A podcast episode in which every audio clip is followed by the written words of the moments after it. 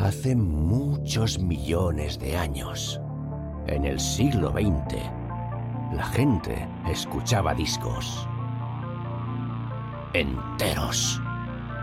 Y a veces se los prestaban y luego hablaban de ellos. Con ustedes, Disco Prestado con Marca Liana.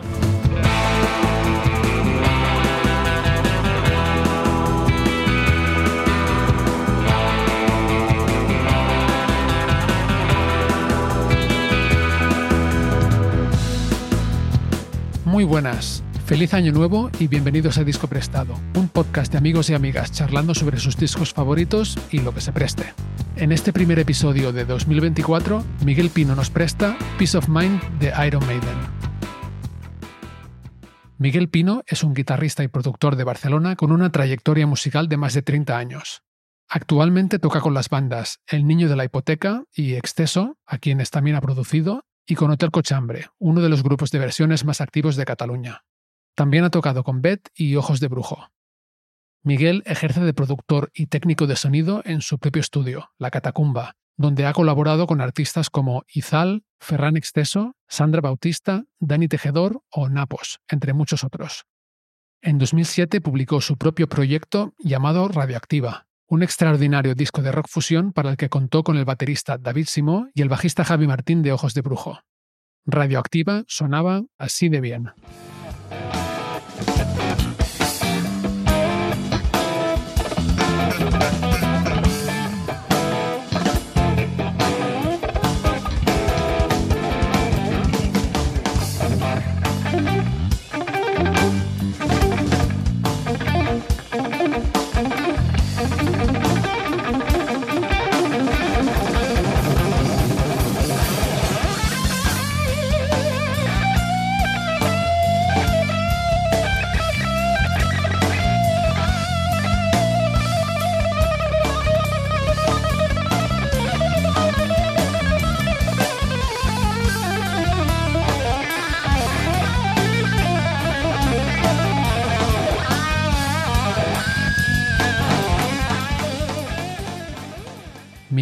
Nos conocimos hace casi 20 años, cuando me puse en contacto con él para que me diera clases de guitarra. Y aunque a veces han pasado bastantes años en que nos viéramos, hemos ido manteniendo el contacto desde entonces. Fue un placer reconectar para hablar con él una vez más sobre la que probablemente sea la banda que más he escuchado en mi vida, Iron Maiden. No solo tuvimos una charla súper agradable, sino que además Miguel acudió al rescate para salvar el regreso de disco prestado después de las Navidades. Pero bueno, eso ya os lo contamos durante la charla. Si acabáis de descubrir Disco Prestado, bienvenidos y bienvenidas de nuevo. Os invito a suscribiros al podcast para enteraros cuando publique el próximo jueves la segunda parte de la conversación que tuve con Miguel.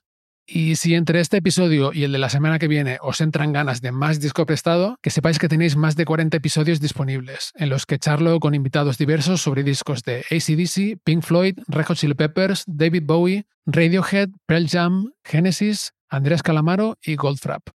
Podéis encontrarlos en vuestra aplicación de podcast o yendo a discoprestado.com. Por último, os recuerdo que también podéis mandar vuestros comentarios y mensajes de voz, preferiblemente de menos de un minuto, a discoprestado.proton.me. Os dejo los enlaces en la descripción del episodio. Y ahora sí, vamos a por el disco prestado de esta semana. En el episodio de hoy, Miguel Pino y yo hablamos, entre otras cosas, sobre la diferencia entre el sonido de Peace of Mind y el de los tres discos anteriores de Iron Maiden, la incorporación del baterista Nico McBrain, la cual completó la formación clásica de la banda durante el resto de la década de los 80, el papel fundamental del guitarrista Adrian Smith, no solo como tal, sino también como compositor y músico innovador, y su marcha de la banda unos años más tarde, la importancia del trabajo de producción de Martin Birch, la portada de Peace of Mind, diseñada por Derek Riggs, la diferencia entre el sonido actual de Iron Maiden y el de sus discos clásicos de los 80, y British Lion, el proyecto en paralelo del bajista Steve Harris. Y por el camino nos encontramos con Jimi Hendrix, Black Sabbath, Judas Priest, Metallica, Larkin Poe, Miguel Ríos, David Lee Roth, Tequila y 50.000 latas de cerveza.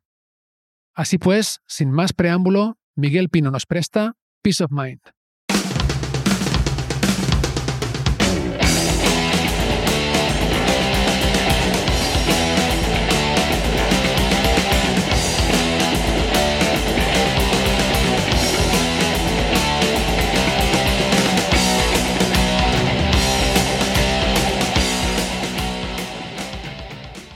Miguel Pino, bienvenido a Disco Prestado. ¿Qué tal? Eh, Marc, ¿qué pasa, hombre? ¿Cómo estamos? Un placer eh, hablar contigo siempre, desde luego. Igualmente, tío, el placer es mío. Y bueno, normalmente empiezo por preguntarle al invitado por qué el disco del que vamos a hablar, el disco que nos presta, es uno de sus discos favoritos, pero aquí tenemos que explicar un poco que ha habido una circunstancia un poco diferente.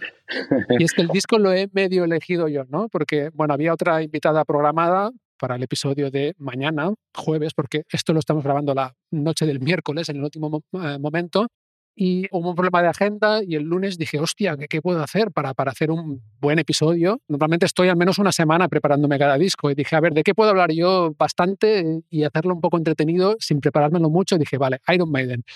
y luego dije, ¿y con quién puedo hablar de Iron Maiden a tope y que sea de puta madre? Y pensé en ti. Lo que sí que te di a elegir es el disco, ¿no? Sí, bueno, pues hombre, me alegra mucho estar echándote el cable y supliendo a esa persona que no ha podido estar.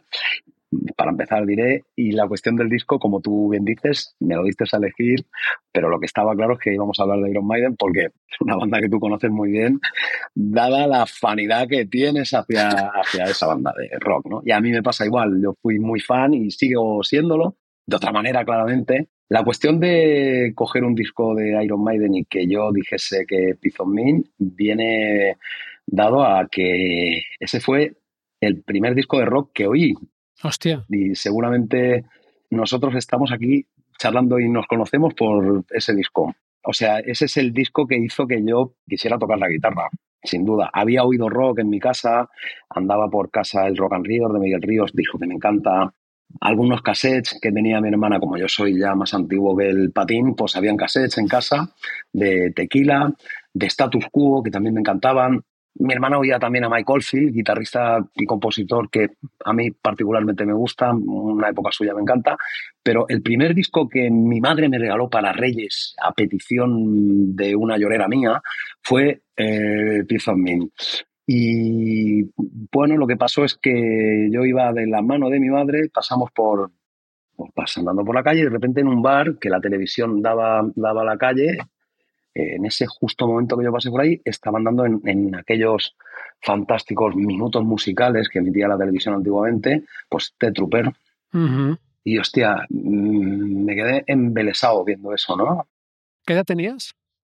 Pues yo creo que tenía nueve años, nueve, yo creo que nueve años tendría. Muy pequeño, ¿eh? Muy pequeño, y puede ser que no lo estuviera aún, pero sí, nueve años diría que tenía. Entonces, eh, los reyes de ese año, yo le pedí a mi madre que por favor, porque vi la portada además en, un, en una tienda de discos que había en el barrio, ¿no?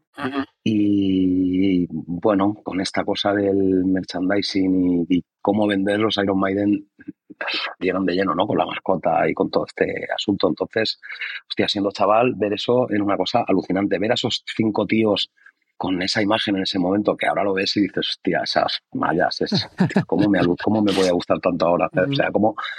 Pero en aquel momento era alucinante, ¿no? Mm, esos tíos tocan de esa manera, ese cantante canta de esa manera, se mueve de esa forma esas dos guitarras, esa base, o sea, era todo, me parecía todo alucinante, ¿no? Entonces, yo creo que ese disco me lo regaló mi madre, los Reyes de qué año serían, pues, pues el 83 o el 84, quizás el 84. Y estuve un año entero oyendo el disco hasta que lo rayé por todas partes. El vinilo lo tengo. Todos los vinilos que tuve, chaval, se los regalé a mi sobrina pequeñas que les encanta. Hostia, regalazo, ¿eh? Que les encanta el rock. Sí, bueno, lo he dejado como patrimonio familiar y no es una cosa que yo dejo aquí mis, mis 200 discos y los repartimos. No, esto es un patrimonio familiar, ¿no? Entonces, bueno, por, me has pillado muy justo porque yo ayer estaba en Málaga y tal. Si no, me hubiera encantado también cogerlo y, asomarlo por aquí, el vinilo, ¿no? sí, me hubiera encantado hacerlo. La cuestión es que ese fue el primer disco que, que, tuve de Iron Maiden y después, al año siguiente, mi madre me regaló The Number of the Beast, que es anterior, pero era el que había en la tienda de discos. Y poco después ya salió Power Slave, posterior a Piece of ¿no? Bueno, la cuestión de Piece of es. Eh, a mí me parece un disco alucinante desde que empieza hasta que acaba. La producción me parece, o sea, lo sigo oyendo a día de hoy. Increíblemente, hay días yo coincido mm, con algunos músicos y con otros no. Por ejemplo, este guitarrista de Barcelona que tanto queremos y tan buen músico es, nuestro amigo Napos, él, cada vez que nos vemos, siempre trae música nueva, ¿no? mira, tío, Michael, ¿has oído esto? ¿Has oído esto otro? Alguna vez yo lo sorprendo. Mira, recientemente fuimos a ver a las Larkin Poe y eso fui yo, pero es muy raro, es él siempre el que trae música nueva. He llegado a sentir que igual, yo qué sé, tío, no sé, estoy desanimado o algo, porque es que oigo siempre lo mismo. Bueno, afortunadamente el otro día vi una entrevista a Van Halen que el tío decía que solo escuchaba los discos de Cream. Mm. Le pasa a muchos músicos, ¿eh? en realidad. Sí, sí. Los mismos Iron Maiden dudo que escuchen mucha música nueva tampoco. ¿eh? Mm, Adrian Smith seguramente sí, pero el resto... Igual sí, Ese, seguramente sí. Pero el resto no sé lo que oirán, pero puede ser que no. Van Halen decía, no, oigo mi música, música nueva la mía pero no oyes música nueva cuando vas en el coche o tal, que, esa es muy buena porque te dice en el coche el ruido del motor, música no. O sea, entonces, vamos, un disco de ACDC, Power Edge o no sé qué disco es, y los discos de Cream. Bueno, a mí me pasa un poco eso. A veces tengo que hacer, digamos, sobre todo con el rock. Mm, tía, porque a lo mejor no acaba de atraparme o me suena ya todo un poco a lo, a lo anterior y prefiero oír lo anterior porque no lo sé. La cuestión es que a día de hoy ese disco todavía lo oigo. Que tiene huevos, ¿eh? Pero sí, todavía lo oigo. Ese es el asunto de Tizon así para empezar. Muy bien, muy bien. Yo no sé, la verdad es que yo con Iron Maiden, bueno, como has dicho, soy súper fan, para que no lo sepa. Es la banda de la que sé más tonterías así gratuitas de todos los artistas que puedo haber escuchado. También los pillé de muy pequeño, yo soy un poco más joven que tú. Ya los pillé en los 90, pero también tenía 9, 10 años y me fliparon mucho, ¿no? Los pillé en un momento más bajo, pero empecé a ir para atrás y a escuchar estos discos y alucinaba, ¿no? Este disco se publicó el 16 de mayo del 83, o sea que tus cálculos eran certeros, ¿no? Los Reyes del 84. Sí. Y es el cuarto disco de estudio de Iron Maiden y es el primer disco después de su consagración mundial, ¿no? O sea, el tercer disco es el Number of the Beast, que es el primero de Bruce Dickinson como cantante, y ahí lo petan a tope, ¿no? Run to the Hills, tal, se convierte en un fenómeno mundial y este es el primer disco que graban después como para seguir, ¿no? La, a ver qué. Pero claro, luego resulta que se pasaron los 80 haciendo eso, ¿no? O sea, un disco por año casi y gira y da pam, pam, pam, estuvieron 10 años sin parar, ¿no? pero esas giras, o sea, que no es a que yo me hago unos bolos aquí en Tarrasa y no, no, o sea, esas, ¿sabes? Y la semana que viene toco con Jada y pasa un Sabadell, no, o sea, ves los listados de actuaciones donde tocaban, o sea, es que es acojonante, ¿no? Es acojonante. Eso, lógicamente, también tuvo su coste y, su factura, ¿no? Que, que no llegaron a los 90 todos juntos, está más claro que el agua, ¿no? Que aguantaron esa década que ya como tú bien dices, claro, The Number of the, Number of the Beast fue el primer disco de Bruce Dickinson y Piece of Mint fue el primero de, de, Nico McBrien. Exacto. O sea que ahí ya se dieron una serie de, bueno, parece ser que con Clip Bar igual no se entendía, no adivina, ¿no? Porque el batería anterior, sí. El batería anterior, batería que grabó Iron Maiden, que grabó Killers y que grabó The Number of the Beast, que era un batería maravilloso. Yo tengo que decir que me, me encantaba el tono del tío y la manera de tocar. A mí también, sí, muy diferente. ¿eh? muy diferente, pero Nico McBrien además es que tiene una manera de tocar un tanto muy curiosa, muy peculiar, personal absolutamente, pero lo que es completamente personal es la base que consigue con Steve Harris, o sea, el sonido de la base de Iron Maiden en esos años sobre todo, ¿no? En esos años. Ahora también podemos hablar por qué me dejó de interesar en un, en un momento determinado el grupo, ¿no? Pero yo el periodo entre el año 80 y el 88, es decir, Iron Maiden, Killers, The Number of the Beast, Piece of Min, Power Slave, Summer in Time y Seven Son, em, hemos cogido Piece of Min, pero casi cualquiera de esos discos me gusta tanto porque cada uno de ellos a cuál mejor, digamos, y especialmente conforme van pasando los años, van mejorando, van creando y van inventando para mí un nuevo sonido que culminaría en, en Seven Son y que desapareció con la marcha de Adrian Smith, podemos hablar de él, para mí fue, o sea, está claro que en Iron Maiden el fundador y el cerebro posiblemente absoluto o más importante es Steve Harris, pero el que fuese mejorando el sonido Además es que incluso lo ves claramente como el tío mejora con el instrumento. No estoy diciendo, como, eh, eh, hablando de la parcela de los guitarristas del grupo, no, no digo que Dave Murray no tocara cada vez mejor, pero no, Dave Murray tocó siempre igual. ¿No? Sí, Esa pastilla de graves, Es verdad, sí, sí, sí, muy similar. Siempre igual. Es verdad. Muy similar. Él fue incorporando, ¿no? Adrian Smith fue incorporando, aparte de ser un compositor importante, posiblemente. Muy importante. Muy importante, ¿no? No sé si tanto como Bruce Dickinson o más, pero muy importante. Más a veces, ¿eh? Porque, por ejemplo, el Summer in Time no tiene ningún tema de Dickinson ni letra. Eh, claro, en ese disco no hay ningún tema de Bruce Dickinson. Mm, parece que además estaban un poco enfadados ya Bruce Dickinson y Steve Harris. Mm. Pero quitando eso, la aportación de las guitarras sintetizadas y el sonido del disco bueno, luego está la figura de Martin Birch, de la que podemos hablar. El productor. Sí, el productor. Ese disco, el sonido es él. El Summer in Time, el sonido es Adrian Smith. El Seven Son también, y sobre todo cómo él va mejorando como guitarrista y como productor, porque yo creo que va ganando espacio, va ganando terreno en la banda. De hecho, la banda va tomando, digamos, hostias, un sonido cada vez más moderno y apostando, y parece ser que precisamente él abandonaría la banda por el desacuerdo con Steve Harris de que pues posiblemente Steve Harris no quisiera seguir en ese derrotero de cambiar y cambiar y probar y probar y probar, bueno, por lo que sea, ¿no? Hmm. Pero la cuestión es la importancia de, de, este guitarrista. O sea, yo todos esos discos entre el 80 y el 88 que estuvo Adrian Smith, que luego sabemos que volvió pues, en el 2000 y pico, ¿no? En el 99 con Bruce Dickinson, que también se había ido. En el 99, en el 99 con Bruce Dickinson, que también se fue, pero Bruce Dickinson aguantó varios discos más, ¿no? Sí. Eh, no Prior for the Dying y Fear of the Dark, sí. que ya son discos que a mí particularmente no me gustan a mí particularmente no me gustan y no me gustan porque no está bien en mí. Ya. pasan varias cosas en esos discos, sí, sí. A mí no es que no me gusten, hay cosas que me gustan y cosas que no, pero para mí hay un bajón importante ya.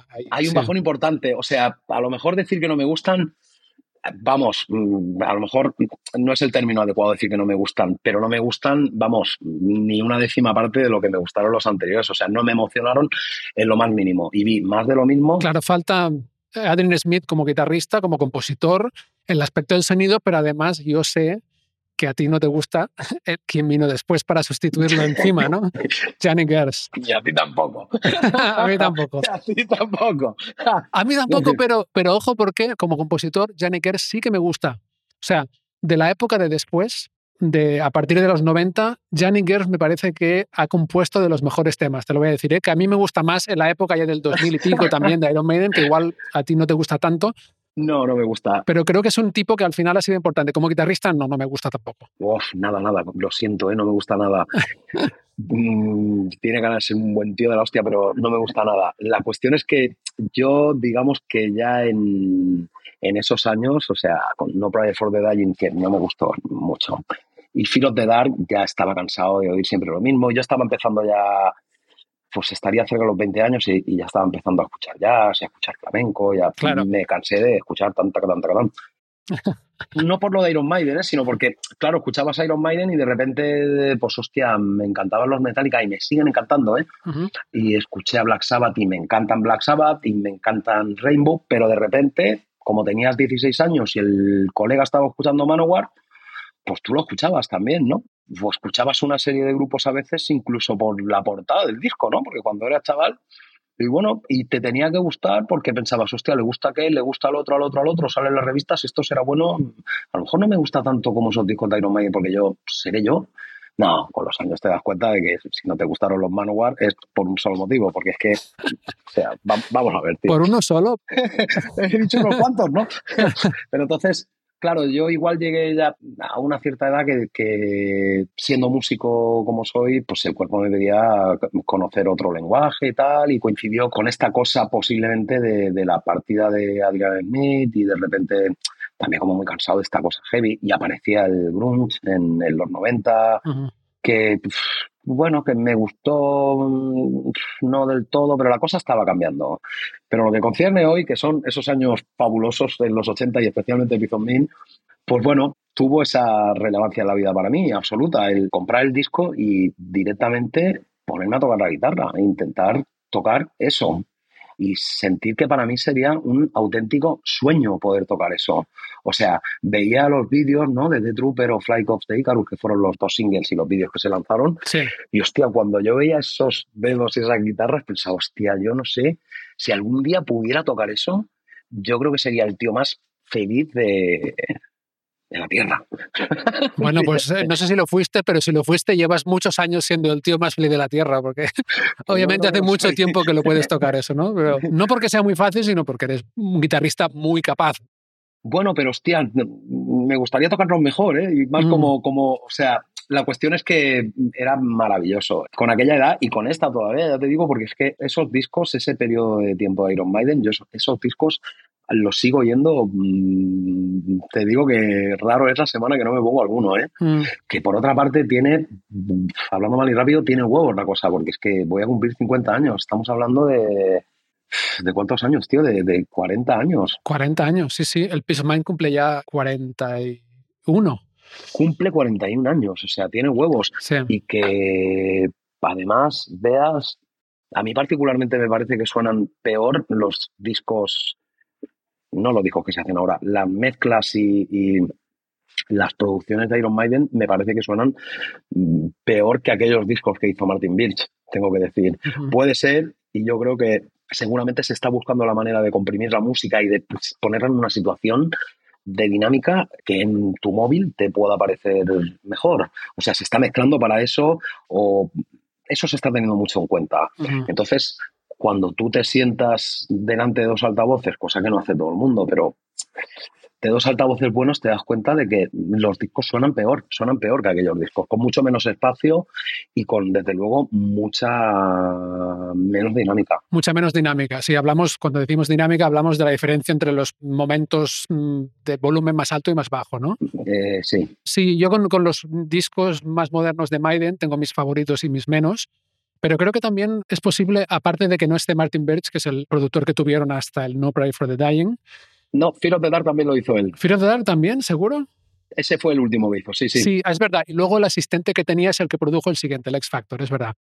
Pero aparte de todo, creo que igual también es un poco porque Steve Harris ha cogido más el lado del sonido del grupo. Ya sé que tienen otro productor, ¿no? el, el Kevin Shirley pero si tú te fijas, ya hay algunos momentos en los que Steve Harris, en los 80, finales de los 80 y principios de los 90, coge más el lado del sonido y tampoco suena tan bien, porque tienes, por ejemplo, los directos de los 90, ese Life at Donington, el A Real Dead One, A Real Life One, que los mezcló Steve Harris y suenan muy mal realmente. O sea, no digo, no digo que tenga que ser eso, ¿eh? pero creo que tiene algo que ver con Steve Harris. Mm, no, tiene, tiene que ver. dominando más. Te voy a interrumpir en esto. Dime, dime. Posiblemente tenga que ver y yo no, yo no sé. Mira, yo estaba deseando escuchar lo de British Lion, su banda paralela en, solitario. Es acojonante. Ahora hablamos de la energía de, ese hombre porque es alucinante. ¿eh? Pero estaba deseando oír ese disco, o sea, oírlo en, otro contexto y haciendo otra cosa. Sí, que es él con otra banda y otro cantante y todo, ¿no? Un proyecto como aparte. Sí, British Lion, el proyecto de Steve Harris, que básicamente lo tiene porque Steve Harris lo que le gustaría es hacer 200 bolos al año. Sí. Como ya tiene 60 años y no pueden, el tío quiere seguir tocando y quiere seguir tocando como sea. Bueno, pues si no es con vosotros, me monto otro grupo y a tomar viento. Sí, además para tocar en pubs, bueno, no en pubs, pero en salas mucho más pequeñas, que seguro que a él le gusta, ¿no? Le tiene que encantar, le tiene que encantar porque no tiene, o sea, lo hace por placer y hay muchas entrevistas en, en YouTube que el tío casi implorando, por favor, que él lo que quiere, aunque sea, es estar a primera hora en los festivales y que, y que por favor la gente le dé una oportunidad. una entrevista diciendo eso, el tío, que dice, pero a ver una cosa, metiste 50.000 personas el otro día en Barcelona, tío, qué oportunidad. O sea, bueno, pues el tío con su grupo va así. es, que tiene, es que tiene huevos. Sí, sí, el tío quiere tocar más, más, más. El tío quiere estar de gira todo el rato y le gusta estar siempre de bolo. La cuestión es que, volviendo a la cuestión del sonido, o sea, yo tenía mucha curiosidad por escuchar, bueno, a, Steve Harris fuera de Iron Maiden y a ver qué hace este hombre, ¿no? Porque es un bajista estupendo y a ver si, bueno, cambia y está claro que, lo que el tío fuese a sacar en aquel momento no sería lo de siempre, ¿no? La guitarra haciendo terceras y él, sí, eh, era, era, sí, es otra cosa, más tirando a pop y más tal. Pero la primera sorpresa fue lo mal que suenan esos discos, tío. Mm. Suenan, me sabe muy mal decirlo, pero Mm, hostia, suenan francamente mal, tío, que dices, pero bueno, tío, esto te lo has hecho en un ordenador en dos tardes, o, pero si es que parece una maqueta, tío, o sea, una maqueta de las antiguas, ¿no? Estoy de acuerdo. Sí, a mí no me gustó nada tampoco el sonido. Mm. Pero con, los medios que tiene ese hombre, con la oreja que tiene, con los discos que ha hecho, pero no está viendo cómo suena eso, tío. Pues será que no. Eh, no lo está viendo. Y sus amigos no serán sinceros, porque alguien, alguien le podía decir, oye, tío, entonces, yo creo que sí, que tiene que ver en, que él esté metiendo mano mm. Mm, en lo que se refiere al detrimento de calidad, especialmente las mezclas de los últimos discos de Iron Maiden. En esos discos, en Summer in Time, está claro que estaba Adrian Smith encima absolutamente. Bruce Dickinson en su biografía, que la leí, lo cuenta además, ¿eh? pero es que lo ves y además coincide que en el momento en el que él se va, a ese nivel la cosa pues hombre, retrocede, baja la calidad, a, mi parecer al menos, ¿eh? Sí, estoy de acuerdo. Sí, sí. Pero bueno, volviendo, si te parece, como hay tanto que hablar de Iron Maiden, centrémonos un poco en principios de los 80. En los cuatro primeros discos de Iron Maiden, o sea, hasta este, tienen cambio de formación cada disco. O sea, en el primero tenemos una formación, en el Killers ya tienes a Adrian Smith como guitarrista, en el tercero, que es Number of the Beast, como hemos dicho, entra Bruce Dickinson y en este entra el batería Nico McBrain. O sea, el Peace of Mind establece la, ah, formación clásica ¿no? de, Iron Maiden, que son los mismos cinco tipos que hay ahora, solo que ahora además está Jenny Gers, ¿no? que es el guitarrista que sustituyó originalmente a Adrian Smith. Entonces, a nivel de, sonido, ¿a ti qué te parece este disco comparado con lo anterior, el Number of the Beast? Bueno, dieron un paso cualitativo absolutamente en el sonido. Suena mejor que, que los discos anteriores, aunque Killers tiene un sonido maravilloso y sabemos además... Me encanta. Sí. ese disco suena, para mí suena mejor que The Number of the Beast. Mm. En lo que se refiere a, cómo están puestas las reverberaciones, los delays, los planos, a mí me parece que ese disco suena mejor. no quiero decir que no suene bien The Number of the Beast, ¿no? Pero no sé, fue también el debut de Martin Birch, Killers. El primer disco lo hizo un señor bastante desconocido, ¿cómo se llamaba? Will Malone, puede ser. Sí, quedaron muy descontentos, que pasaba de todo, dicen, ¿no? Steve Harris siempre, sí, siempre cuenta, ¿no? El tío eh, ya está bien, le parecía todo bien y se ve que grabaron el disco en tres días o no sé. El tío le parecía todo bien y lo que quería era ir haciendo discos como churros. Y Steve Harris pues hemos visto en muchas entrevistas que, está, que acabó muy descontento. Y la cosa curiosa, ¿no? De que Martin Birch siempre dijo, pero es que el primer disco, ¿por qué lo hicisteis con ese tío? ¿Por qué no me lo dijisteis a mí, no? Hostia, pues porque tú estás con Deep Purple, con Black Sabbath y nosotros que somos unos mequetrefes de Londres, de, ¿cómo te vamos a llamar? Sí.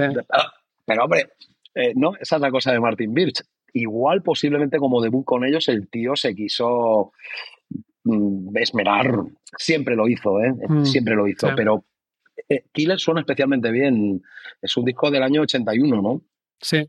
Y of Min, desde luego, en lo que se refiere a, la producción, tampoco es un, disco que esté lleno de, de, digamos, de detalles de recordings y de, ¿no? De pistas y sobre... Sí, como de capas y de capas y sobreproducido, no, no, no. Sí que hay alguno, ¿no? Hay momentos en que las dos guitarras están haciendo melodías mm, armonizadas y oyes una rítmica detrás. O sea, está viendo que ahí suenan a veces tres o cuatro guitarras a la vez, ¿no? Bueno, lo típico de la época. Pero es cómo suena de delante, cómo están todas las redes, es crudo, pero a la vez eh, no está seco todo tiene mucho espacio, se entiende todo maravillosamente bien, cero pelota por ninguna parte. También es la cosa peculiar de Steve Harris, ¿no? Que no, no es un bajo muy. es un bajo alucinante, pero no es un bajo con unos graves, una cosa. Eh, es un bajo que ejerce a veces muy de guitarrista, ¿no? Y también eso seguramente le da ese espacio a la mezcla musical para que no tengas esa pelota ahí que, oyes a veces en algunos discos de, rock, ¿no? Pero yo creo que sí, dieron un salto cualitativo, así como Power Slave, el disco siguiente, los temas son la hostia, la temática y lo que encontraron, ¿no? Hablar sobre toda la cuestión de la esclavitud, de los faraones y de la temática del antiguo Egipto que es alucinante, ¿no? La portada, o sea, cómo se superaron con eso, ¿no? La portada es brutal, de mis favoritas, ¿era? De Power Slave. sí. totalmente, y puede que la mía. Y el disco es la hostia, además, ¿eh? esa, esa Rhyme of the Ancient Mariner, esa canción tan larga, Power Slave, o sea, la instrumental, además. Eh, ese disco es buenísimo. Pero Piece of para mí es lo mejor. Mm, el sonido, yo creo que es, para mí es mejor. Y bueno, es que claro, son tantos elementos y Martin Birch habla, yo me interesé mucho en la vida de este hombre que falleció hará tres o cuatro años quizás. No hace mucho, ¿no? No sé si en la pandemia murió y no muy mayor el hombre. Mm. el tío decía que se emborrachaban mucho grabando Power Slave, que empezaban a grabar a veces muy, muy tarde. Y además el tío los, los excusaba y decía, claro, es que esto de emborracharse no es una cosa que uno planee, sucede y bueno, pues cuando ha pasado ya, que ¿sabes diciendo eso, no? Estáis escuchando Disco Prestado. Yo soy Mark Aliana, el invitado de hoy es el guitarrista y productor Miguel Pino y estamos hablando del disco Peace of Mind de Iron Maiden. Publico un episodio de disco prestado cada jueves de forma totalmente gratuita, así que si no lo habéis hecho ya, os animo a suscribiros al podcast. Es una muy buena forma de apoyarme y de paso os enteraréis cuando haya nuevos episodios, que tampoco está nada mal. Y ahora, volvemos a la charla. Iron Maiden es una banda que nunca ha sido muy de drogas, creo yo, pero, pero con las bebidas, o sea, con la cerveza sobre todo, ¿no? O sea, como que... Bueno, este disco, por ejemplo, se fueron a, a ver, acabaron la gira del Number of the Beast que duró 10 meses em, de gira brutal por todo el mundo y se fueron a una isla, a Jersey, que está como en el Canal de la Mancha, y se ve que cerraron un hotel para que compusieran el disco. Montaron todo el equipo, se fueron ahí con el, con el crew, montaron todo el equipo en el salón comedor del, del hotel y se ve que estuvieron dos o tres semanas sin hacer nada de música. O sea, bebiendo, tenían el bar 24 horas dentro del hotel para ellos y yendo por la isla a, beber, ¿no? O sea, para descansar de la gira, ¿no? O sea, que ya te dice cómo empieza un poco y luego compusieron el disco en un par de semanas, ¿no? Antes de irse a las Bahamas a grabarlo. Claro, pero es que coincidía, digamos, con la situación de que ellos eran jóvenes. También, sí. Porque en esos años tendrían, yo qué sé, 25, 26 años, quizás. Sí bueno, venga, y tú con esa edad aguantas ahí tela, pero si te has pegado 10, meses de gira, hostia, y de esas giras que hacían en aquellos años, que te metan en un sitio a componer, es que, claro, es aquello, igual te apetece ser un poco gamberrete como en el cole, ¿no? Me escapo de clase y, venga. O sea, por más que quieras, ¿no? Que al final está claro que el, que el curro lo hacían y de qué manera, ¿no? Y qué temas compusieron y, cómo, y cómo lo hicieron. Volviendo a lo de Power Slave, o sea, se emborracharían cada noche, pero es un disco acojonante. Sí. Mm, de mis preferidos también. A mí me parece un disco acojonante. Cómo están todos y cada uno de ellos, ¿no? Que es que es lo que pasaba con Maiden. El otro día lo hablaba con un colega y decías, hombre, hay bandas que molan mucho. Claro, al que no le gusta Iron Maiden como a ti como a mí, pues seguramente me lo discutirá, pero lo que pasa aquí es que se, en esta formación clásica, desde que ya entra Nico Bryan, es que hay cinco elementos que son auténticos intérpretes, que son músicos excelentes y que todo el rato están dando en las canciones, ¿no? O sea, por ejemplo, comparándolo con Judas Priest, que es un grupo que a mí también en esos años de juventud me, me encantó, era muy alucinante la cosa virtuosa de Rob Halford y dependiendo en qué discos, a veces era acojonante y las guitarras eran la puta polla en bicicleta, pero la base era muy aburrida. La base era muy aburrida y es que querían ellos, ellos tres, que eran los jefes y los que estaban delante de la foto, en el disco estar igual. Mm, protas todo el rato y la base estaba porque, bueno, porque tenía que haber una base, pero era como muy aburrida. Entonces, el baile constante de, de detalles y de fluidez rítmica con el bajo, lo que consiguieron Nico McBride Steve Harris y luego los guitarristas que conforme iban pasando los LPs en esos años, que eran cada vez mejor. Especialmente Madrian Smith y Dave Murray me encanta, o sea, y a Pip sé que también, ¿no? Pero, hostia, es que eran cinco virtuosos. Yo creo que lo eran, ¿eh? Sí, sí, y además todos tocando cosas muy interesantes con sus instrumentos, pero que todas ayudan a la canción y se respetan mucho. De hecho, es un grupo como de mucho compañerismo, ¿no? O sea, ¿A qué se le ocurre que pueda volver el guitarrista que sustituyó a uno y que de repente sean tres guitarristas y se lleven de puta madre y se repartan los solos en directo? No pasa en muchos grupos eso, eso tampoco, ¿eh? No, no, no, no, no, no. O sea, que, que prima el interés y la guitarra y desde luego mm, ellos lo han tenido siempre. Yo creo que en el momento igual que les flojeó, pues ahí es cuando empezaron a separarse y bueno, que ya estarían cansados. Igual. Claro, también eso el cansancio, ¿no? O sea, es que no sé para que no hay, o sea, cualquier persona que haya estado de gira un mes, se puede imaginar que estas giras que se pegaban eran inhumanas. O sea. Eran inhumanas. Todos estos vinilos de los que, o estos LPs de los que hemos hablado, yo los tenía en vinilo, ¿no? Y, pero recuerdo especialmente como muy alucinante Life After Deep, porque era la gira de Power Slave, el doble en directo que sacaron después de Power Slave.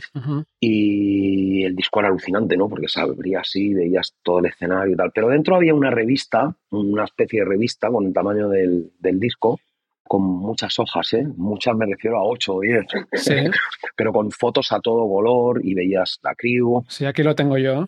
Lo tienes, ¿eh? En CD, ¿eh?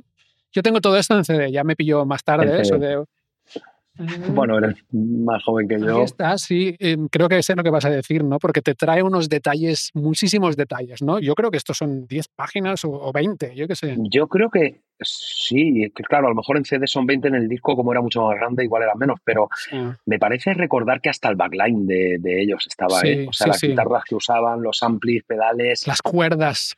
Cuerdas, los sistemas Peter Cornish únicos que utilizaba igual Brian May, Tommy Ayomi. pero es muy alucinante bueno, todo eso es muy alucinante, ¿no? Pero luego toda la, la, crew en una foto, pues este es el técnico luces, el de monitores, no sé qué, tal cual, que tú no entendías nada siendo chaval, ¿no?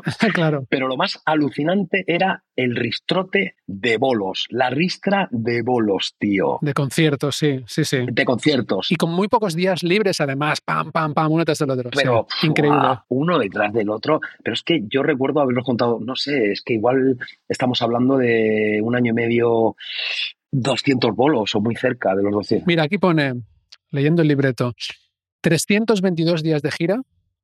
Me he quedado muy corto. 322 días de gira, o sea, casi un año entero. Ah, sí, sí, perdona, sí, sí, un año entero. Sí, sí, sí. Viajaron casi 100.000 millas, pone aquí.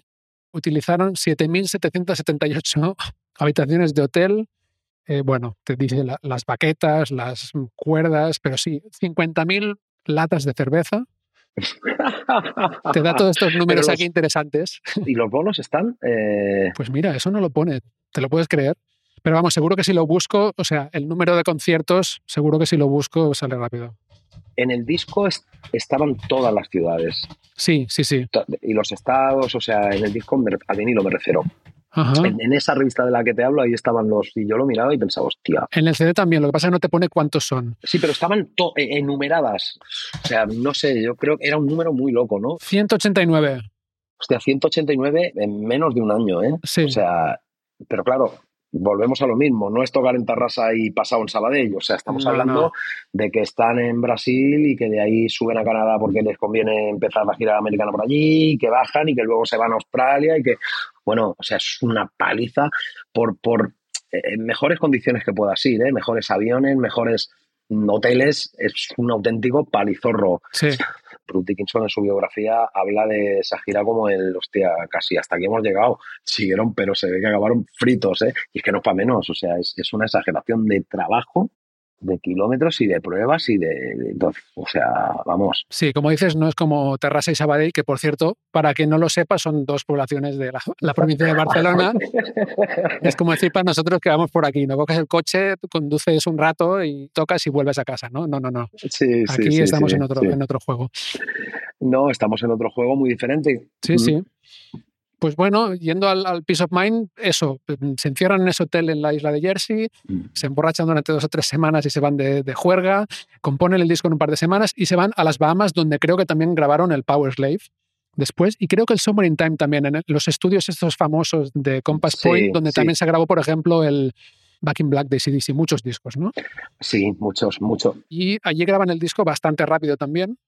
Sí, es que mm, es increíble cómo nos cuesta a veces hacer música, o a mí particularmente, que a veces se me estiran los discos por lo que sea, y, y, estos era matemático. En un mes el disco está hecho, pero esos discos, o sea, también mucha gente trabajando y, digamos, colaborando en la producción, ¿no? Quiero decir que antiguamente sí está claro que tú entrabas a un estudio y estaba el productor, que era el que el entrenador del equipo, pero luego había un asistente, otro que estaba al cargo de la cinta, uno que microfonaba, otro. O sea, ahora el que tiene un estudio se lo hace todo él, ¿no? Entonces eso también cambia. Sí.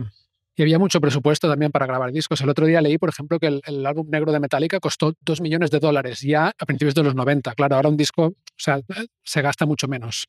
Bueno, eh, se gasta seguramente muchísimo menos, pero 2 millones de dólares, sí, sí, ya, vamos, es que Bob Rock ya se llevaría medio, seguro. O sea, eso para empezar, sí, seguro, seguro. Sí, también, sí, sí. También hay que decir que cuesta menos, o sea, el equipo cuesta menos, eh, pero bueno, son un montón de factores.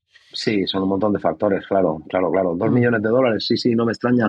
Aquí yo en el estudio tuve precisamente uno de los discos de Napos que vino, trajo en Napos un ingeniero estadounidense, uno de nuestros ingenieros preferidos, y tuvimos la suerte de que pudiera estar un mes en, en el estudio, un tipo que ha hecho cosas grandiosas, pues yo qué sé. ¿TJ Emerick era? TJ Elmerick, sí, sí, o sea, venía de... Elmerick, eso. Sí, TJ Elmerick venía de estar en, casa del, del hijo de Frank Zappa porque le habían propuesto que volviera a mezclar toda la biografía, toda la discografía, perdón, de, de Frank Zappa y venía contando que había tenido la, la estrato que quemó Jimi Hendrix en Busto, que se la regaló a Frank Zappa y venía contando que la había estado tocando, o sea, wow. imagínate eso, ¿sabes? Entonces, claro, hablamos de que este hombre, TJ Elmerick, pues se comió todos estos años en Los Ángeles, este, bueno, cuando se grababa de esa manera, ¿no? La época del Black Album. Sí. Y entonces hablaba de discos de Rod Stewart y de algunos artistas que los presupuestos eran esos. El tío hablaba de eso, pero mm, bueno, porque se permitían auténticas marcianadas. Eh, También auténticas marcianadas me refiero, contaba así como anécdota, igual saliéndonos un poco el tema, pero como anécdota contaba que estuvo de asistente en, no sé si era tan Smile o no recuerdo exactamente qué disco de David Lee Roth, pero que al tío se le puso en sus huevos que en la sala quería una playa y se fueron a Santa Mónica por arena, le metieron dos palmeras dentro. O sea, sí, tío, sí, sí. sí, tío. Eh, no, no, entonces, entonces así claro que cuestan dos millones los discos, ¿sabes? Claro. Eh, claro, esas, excentricidades tan locas posiblemente no se den y luego las cantidades de alcohol y despiporre de alimentos y drogas tal, o sea, si los metálicas se gastaron con en el Black Album dos millones de dólares, eso ya no pueden hacerlo, porque beber y drogarse de esa manera, con 60 años ya no pueden. Entonces, por ahí ahorran. Baja el presupuesto también, ¿eh? exacto. es un ahorro. Por ahí, por ahí ahorran y luego ellos, pues desde hace ya muchos años, tienen su propio estudio, que no es cualquier cosa, tienen un super estudio, pero quiero decir que siguen teniendo un estudio equipado al máximo nivel, los Metallica, ¿eh? Sí, sí. Pero bueno, bandas que tengan menos presupuesto como Extreme o yo que sé, también, pues Nuno Betancourt tiene su estudio y, y ahora tal como está la tecnología, la gente pues se puede grabar, digamos, con mucha más facilidad, ¿no? Los estudios, eh, la cosa del estudio de los estudios va como va y, cuesta menos ahora alquilar un estudio que hace 30 años. Sí, mucho menos. Pero es así. Mucho menos. Entonces, esa es la, principal cuestión. Sí, sí. Pues Miguel, si te parece, volvamos al Peace of Mind y a la portada. Iron Maiden son muy famosos por sus portadas y tienen la mascota, ¿no? Eddie. En este caso, en el Peace of Mind, vemos a Eddie, bueno, en una especie de, de asilo mental, con una camisa de fuerza, encadenado, y parece como que le han hecho una lobotomía, ¿no? Sí. Hay toda una historia con el cerebro en este disco. Luego en la foto de dentro salen como en una mesa de un salón con un, cerebro, que se lo van a comer también, y luego en la letra sale un poco también.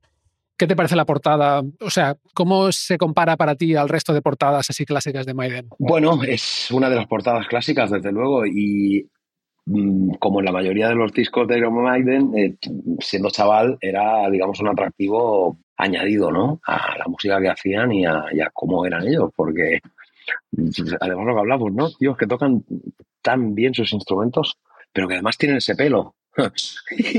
y, luego, o sea, que tienen ese look los tíos, que tú cuando eres chaval dices, hostia, yo, wow, quiero, quiero ser como ellos, ¿no?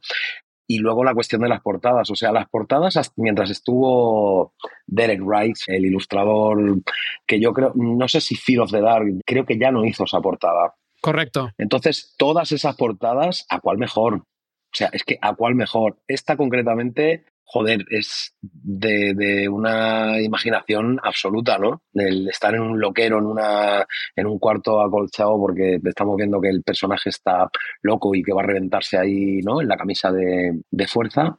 Sí, Igual inspirada un poco también en la locura de su primera gira mm, realmente loca, ¿no? Que fue la del Number of the Beast.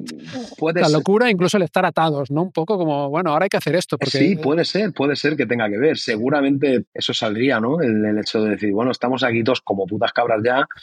Seguro, ¿eh? Seguro que lo vieron en algún momento. O sea, posiblemente, mira, nunca lo había visto así, pero en ese momento hay, hay un documental donde Bruce Dickinson cuenta, hostia, mm, resulta que éramos el grupo ya mm, que estábamos súper despuntando con The Number of the Beast y en cierta ciudad mm, gélida en pleno mes de febrero, la furgoneta que tenían, que tenían una furgoneta como tantos grupos, les dejó tirados literalmente, eh, no sé si en Holanda o en Alemania, pero bueno, con, con temperaturas de bajo cero, de estar todo nevado, y los tíos se vieron ahí empujando la furgoneta cinco horas, yo qué sé, y, parece que acabaron durmiendo dentro, y el tío decía, hostia, mm, bueno, somos, estamos muy arriba, pero, pero nos vemos en estas, ¿no? Mm. Mira, ahora que lo dices, me suena esta historia de que les dieron la noticia de que Number of the Beast era número uno. En ese momento, algo así. En ese momento, sí, sí, sí, es, muy legendaria la historia. La furgoneta tenía un nombre, la habían bautizado, lo que pasa es que no recuerdo ahora mismo cómo se llamaba. La furgoneta verde. Mm. Creo que se llamaba Green Goddess, Sí, la diosa verde. Puede ser, Sí, puede ser. Igual está, no sé si estamos mezclando cosas aquí, pero bueno, al final. No, bueno, a- al final es que entre, entre The Number of the Beast y of Min, que se vieron, eh, pues justamente tirando esa gira tan pesada que igual tampoco ellos esperaban, digamos, verse pues tan hasta el cuello de curro y de bolos y bolos y bolos, que sea que yo quería sopa, ¿no? Pues venga, imagino que al acabar seguramente los tíos dijeron, a ver, aquí nos ha pasado de todo, porque teniendo 22 o 23 años y por Europa, Europa rulando, con esa edad te pueden pasar muchas cosas y seguramente acabarían mm, y la idea de of Min posiblemente le, le vendría que ni al, al dedillo, vaya. Justamente por lo que tú dices, igual es como se sintieron ellos. Igual sí, se me acaba de ocurrir, ¿eh? la verdad. No, pero es que yo, yo no lo había pensado y posiblemente. Puede ser, sí. De hecho, sé que en el, en el Power Slave hubo algo ahí de la esclavitud, de que se sentían como. A ver, es una, es una comparación un poco odiosa, pero que se sentían un poco esclavos de la, de la maquinaria de. Hay que seguir, hay que seguir, ¿no? Con el manager, más, más, más, que obviamente es lo que querían hacer, pero bueno, este rollo de estamos hechos polvo, seguid, seguid. Pues posiblemente, posiblemente, ¿no? Que la maquinaria, venga, es, es una esclavitud el tener que. Pero bueno, al final es anda con gusto, porque yo creo que ellos, hostia, Sí, es una, por eso digo que la comparación es un poco odiosa. Pero bueno, están llenos los discos y las canciones y las fotos de Iron Maiden, las portadas están llenas de estas, bueno, estos chistes un poco bri- británicos, muy ingleses, ¿no? sí, De lo que dicen en en Estados Unidos, al menos lo llaman dad jokes, eh, como el chiste de, de tu padre que hace delante de tus amigos que te avergüenza, dad ¿sabes? jokes. Ese, ese tipo, dad joke, ese tipo de, de humor. Ya, ya, ya. Que no me acaba de molar, que no mola, que no sienta muy bien, ¿no? Sí, que es como, como medio hortera, ¿no? Ese que dices, está, está lleno. de Ya, ya, ya. Ah, Pero bueno, sí, esta portada súper clásica. Y luego el, el título del disco es, de hecho, uno de estos dad jokes, ¿no? El Peace of Mind. A ver, Peace of Mind, si lo escribes P-E-A-C-E, es tranquilidad, ¿no? Eh, Tranquilidad de mente.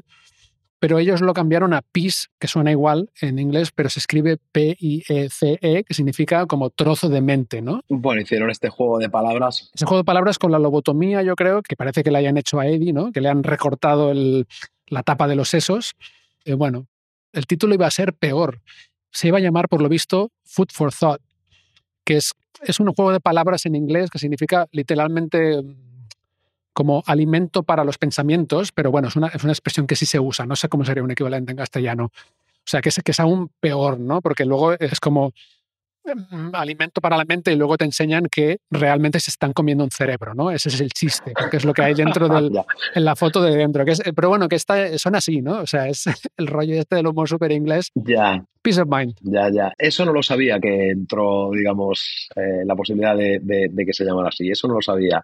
Lo del juego de palabras sí, sí que lo sabía y parece que es una expresión que en Inglaterra sí que utilizan, ¿no? Lo de la tranquilidad está súper bien, súper bien encontrado, digamos, ¿no? Luego, porque además el apellido de Nico McBrain, o sea, brain es cerebro, que es lo que se comen aquí en la portada y en la foto del- interior. Bueno, en la portada le han quitado el cerebro a Eddie y en el interior se la comen. Brain es cerebro, pero es que Mac, el prefijo Mac en los apellidos en inglés es como el ez al final en castellano, ¿no? O sea, Martínez, hijo de Martín, pues McBrain sería como cerebrez. hijo del cerebro. O sea, eh, hay todas unas coincidencias ahí. ¿Quién sabe por dónde, en esas mm, borracheras que decimos que se pegaban antes de componer el disco, quién sabe por dónde lo pillaron eh, esto? Claro, quién sabe, les daría para. Porque igual se dedicaron a eso, ¿no? Con la torta, venga, pon ahí una. Trae un boli, trae, voy a apuntar. y vete a saber la puerta que le darían al asunto y seguro que estuvieron entretenidos con, con la cosa.